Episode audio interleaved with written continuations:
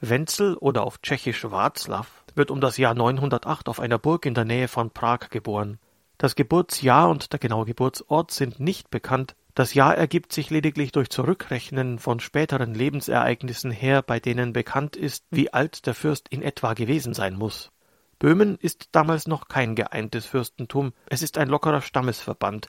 Prag bildet sich im zehnten Jahrhundert allmählich als Zentrum dieses Stammesverbandes heraus.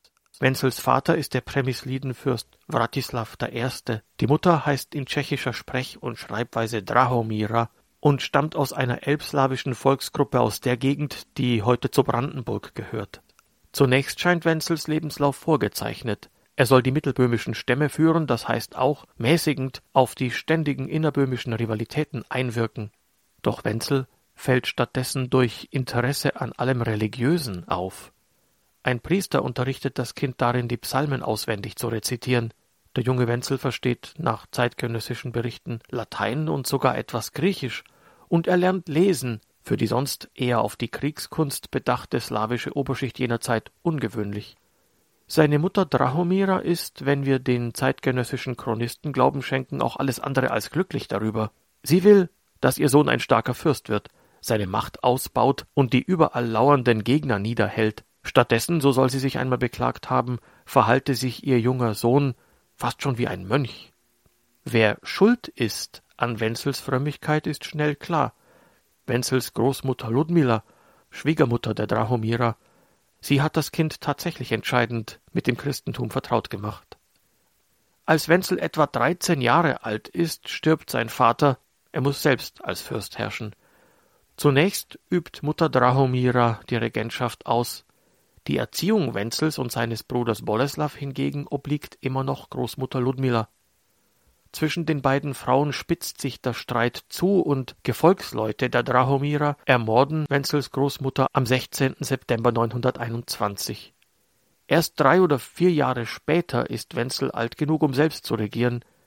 Er heiratet, der Name der Ehefrau ist nicht bekannt, außerdem zeugt er mit einer Nebenfrau ebenfalls unbekannten Namens einen Sohn namens Sbraslav. Die Kirche spricht sich zwar in jener Zeit schon deutlich und biblisch begründet für die Ehe eines Mannes mit einer Frau aus, doch das ausnahmslose Verbot von Verbindungen mit Zweit- oder Nebenfrauen wird erst mehr als ein Jahrhundert später mehrfach bekräftigt. Innenpolitik und Religion lassen sich im europäischen Hochmittelalter nicht trennen.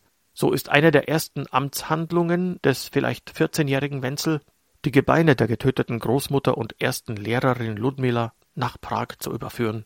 Seinen Machtanspruch demonstriert Wenzel in etwa zur gleichen Zeit auch dadurch, dass er für eine gewisse Zeit seine Mutter in die nordböhmische Verbannung schickt, wohl für ein paar Monate. Dann aber holt er sie mit allen Ehren wieder zurück. Es geht offensichtlich darum, innerhalb des Stammes zu zeigen, dass nun mit ihm als Machtfaktor zu rechnen ist.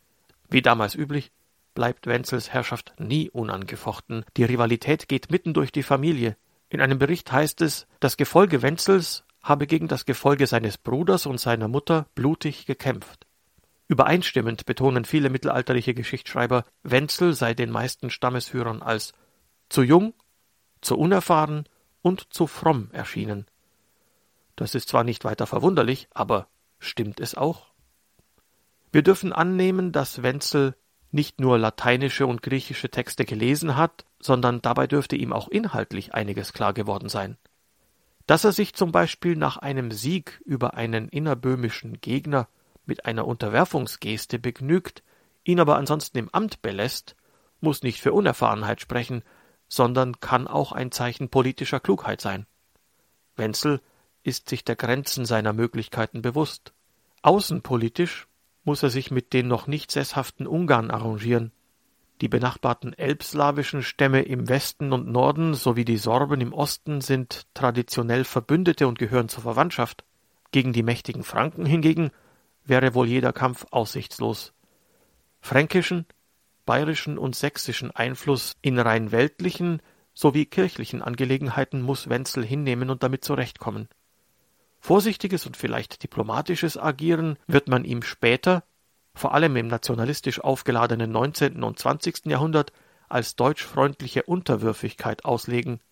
Denn 929 gehen nach Verhandlungen Wenzels mit König Heinrich I.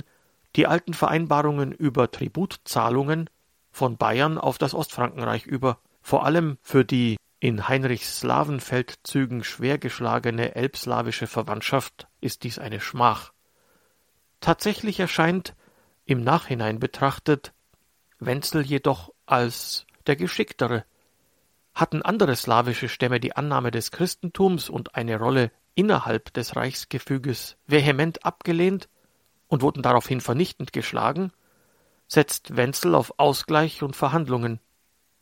An einem Montag, den 28. September, wohl im Jahr 929, vielleicht aber auch 935, wird Wenzel von seinem Bruder Boleslaw getötet.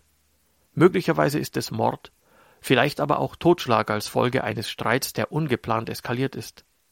Nur wenige Jahre später fördert ausgerechnet dieser kriegerisch auftretende Boleslaw, der seinen Bruder getötet hat, die Verehrung Wenzels.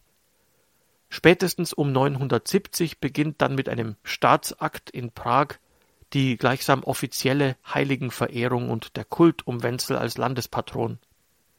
Doch warum nun ist Wenzel zur Ehre der Altäre erhoben worden? Die Begeisterung für alles Religiöse allein hätte nicht ausgereicht. Chroniken und Legenden berichten, Fürst Wenzel habe entscheidend zur tieferen Verankerung des Christentums in Böhmen beigetragen. Zu seinen Lebzeiten ist nur die Oberschicht getauft, vorchristliches Brauchtum scheint weit verbreitet zu sein. Wenzel baut Kirchen, holt Kleriker aus dem Bistum Regensburg, die zwischenzeitlich vertrieben worden waren, zurück und fördert nach Kräften Liturgie und Katechese. Wo später der berühmte Prager Veitsdom entstehen wird, lässt er eine Rotunde bauen, eine Rundkirche, wie sie damals in Mitteleuropa oft erbaut werden.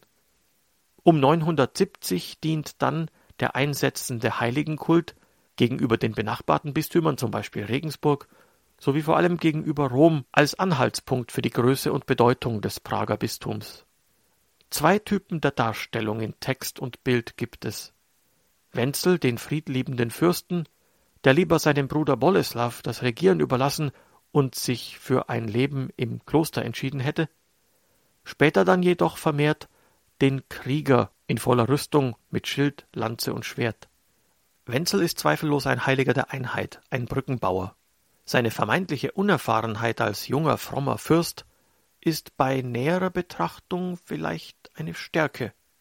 Statt auf die Kraft der Waffen soll der christliche Fürst auf die Kraft des Wortes setzen, auf Ausgleich und Verständigung, auch wenn diese zu einer nachrangigen Stellung im Konzert der Mächte führen können.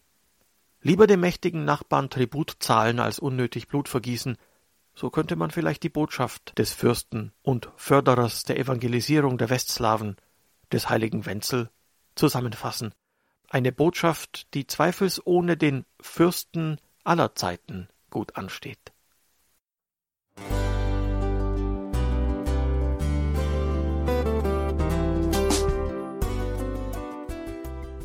Liebe Zuhörerinnen und Zuhörer, vielen Dank, dass Sie unser CD- und Podcast-Angebot in Anspruch nehmen.